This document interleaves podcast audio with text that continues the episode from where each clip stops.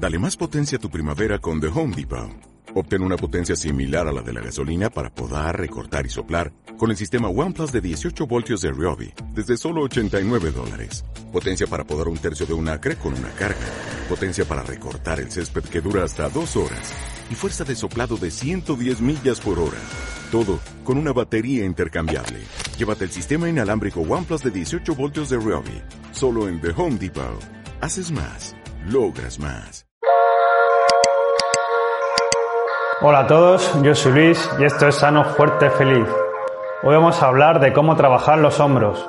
Cuando queremos trabajar los hombros, el mejor ejercicio es el empuje vertical. Con el empuje vertical no vamos a implicar solamente los hombros, vamos a implicar también los tríceps y el pecho alto. Pero no solo eso, si además trabajamos con peso libre o con peso corporal, vamos a involucrar también músculos estabilizadores. Todo el core va a trabajar para mantenernos verticales y estabilizados. Es decir, vamos a involucrar también abdominales, espalda baja, glúteos, piernas. Por eso, normalmente lo mejor es evitar las máquinas del gimnasio, en el que vamos a estar sentados y moviendo un peso guiado.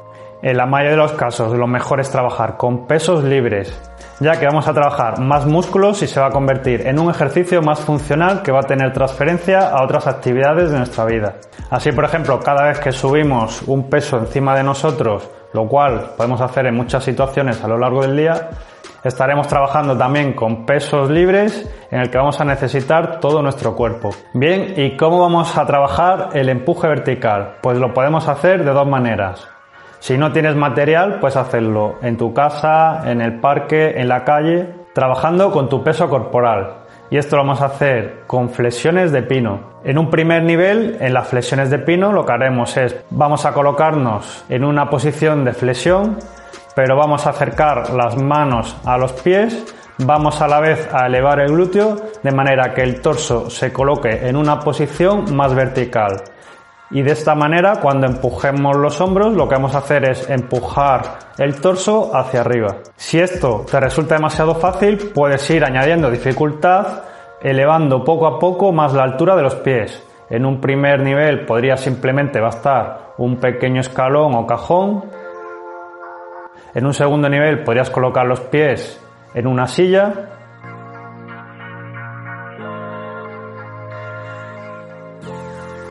Y como último nivel o nivel más avanzado, te colocarías totalmente vertical en una posición de pino que podrías apoyarte contra una pared, de manera que vas a tener todo el peso de tu cuerpo sobre tus hombros, convirtiéndose en un ejercicio de una gran exigencia. A este ejercicio podemos añadirle rango de movimiento usando paralelas, anillas o usando un escalón.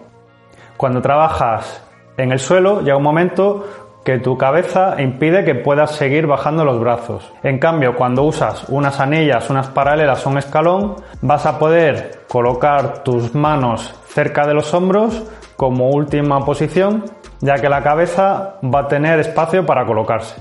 También podemos trabajar los hombros con pesas, mancuernas, kettlebells o barras y discos. Si no tienes material, también puedes usar cartones de tetabric, garrafas de agua, llenar una mochila de peso. A diferencia de trabajar con tu peso corporal, lo bueno de trabajar con pesas o mancuernas es que va a ser más fácil ir poco a poco, de forma progresiva, aumentando la carga que vas a mover. Bien, vamos a ver cómo sería la técnica correcta o los errores que habría que evitar. Un error podría ser cuando estamos con las pesas, que éstas estén desplazadas hacia adelante. El ejercicio consiste en un empuje vertical y el peso debería de estar siempre por encima del centro de gravedad. De manera que nuestro ejercicio se centre en el empuje vertical. Si tenemos el peso desplazado hacia adelante, además del empuje vertical, vamos a tener que hacer una corrección para traer la pesa hacia nosotros. Los codos deben de estar adelantados. Sería un error apartar los codos de nuestra parte frontal. Los hombros deben de estar en una posición de depresión, es decir, deben de alejarse de las orejas y además en retracción escapular. La retracción deberemos de mantener la depresión. Para la retracción ayudará a pensar en sacar pecho, pero se trata en realidad de juntar las escápulas.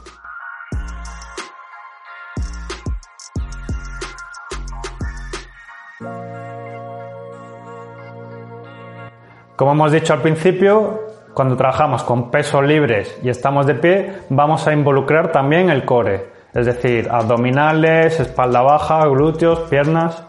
¿Y cómo podemos saber que estamos activando debidamente el core?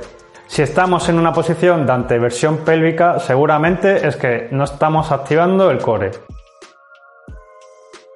En una situación de anteversión pélvica vamos a tener muy marcada la curvatura lumbar Vamos a ver la barriga como ligeramente hacia afuera y el culo va a estar también excesivamente hacia afuera. Por eso los que solemos tener anteversión pélvica se nos conoce también vulgarmente como el culo pato. Para activar debidamente el core vamos a apretar el glúteo de manera que empuje hacia adelante, vamos a activar la barriga de manera que se vaya hacia adentro, vamos a conseguir aplanar la curvatura de la espalda Además, mi recomendación sería bloquear las rodillas. Algunas personas consideran que este ejercicio habría que hacerlo con las rodillas ligeramente dobladas. En mi opinión, esto favorece la anteversión pélvica y esta anteversión pélvica impide que tengamos una correcta activación del core. Hay que tener en cuenta que cuando empecemos a mover unos pesos que nos cuesten bastante, este ejercicio va a ser muy exigente no solo a nivel de hombros, sino también a nivel de core. Otro error que podríamos cometer al hacer el ejercicio de hombros sería ayudarnos ligeramente con las piernas. Cuando estamos iniciando el movimiento, si movemos las piernas, aunque todavía no hemos movido los hombros, estaríamos empezando a desplazar el peso y esto nos ayudaría porque estaría ya la pesa desplazándose en el momento en que empezásemos a empujar con los hombros. Por lo tanto, hay que tener cuidado de no mover ni las piernas ni el tronco para ayudarnos al principio del movimiento. Algo parecido puede pasar en una torsión lateral cuando estamos haciendo un trabajo unilateral. Si tenemos la pesa o la mancuerna en un lado y al subir estamos bajando el torso, parte del trabajo se lo estamos quitando al hombro al bajar el torso y la postura la recuperaremos más adelante cuando ya se haya elevado el peso. Ten en cuenta que estos son pequeñas trampas que estamos haciendo para mover un peso que nos cuesta mucho. Si haces eso, ten en cuenta que en realidad todavía no estás preparado para mover ese peso. Al final del movimiento tienes que tener los codos totalmente bloqueados y debería de estar el brazo alineado con el tronco. De nuevo, una debida activación del core, vamos a estar en retroversión pélvica. Debemos de evitar que haya una anteversión pélvica. Una anteversión pélvica también, aparte del tema de la activación del core, puede verse a un déficit de movilidad del hombro y estaremos compensando esa movilidad del hombro con nuestro torso. Y para finalizar, quería darte unos tips o recomendaciones para romper estancamientos. Cuando te estanques, una forma de seguir progresando sería trabajar la fase negativa del ejercicio. Así, cuando se trate de una pesa o una mancuerna, puedes ayudarte con las piernas para subir el peso y una vez que esté el peso arriba, ir lentamente bajando de manera que solamente trabajamos la fase negativa. Cuando en una sobrecarga progresiva llegamos a un momento de estancamiento y nos cuesta añadir más repeticiones, una forma de añadir trabajo extra podría ser al final de las series y repeticiones añadir alguna repetición extra en la fase negativa. Esto lo podemos hacer igualmente con las flexiones de pino. Podríamos trabajar únicamente la fase negativa.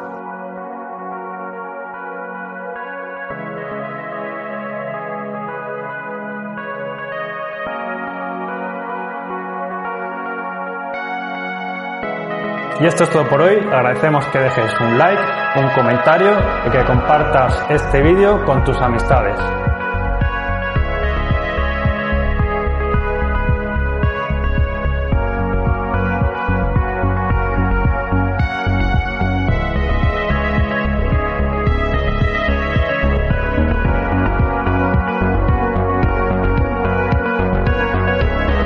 Puedes encontrar en iVoox, iTunes, YouTube, Instagram, Facebook y por supuesto en sanofuertefeliz.com. Ayúdanos a seguir creciendo, suscríbete y comparte para que más gente pueda tener un cuerpo sano, fuerte y feliz.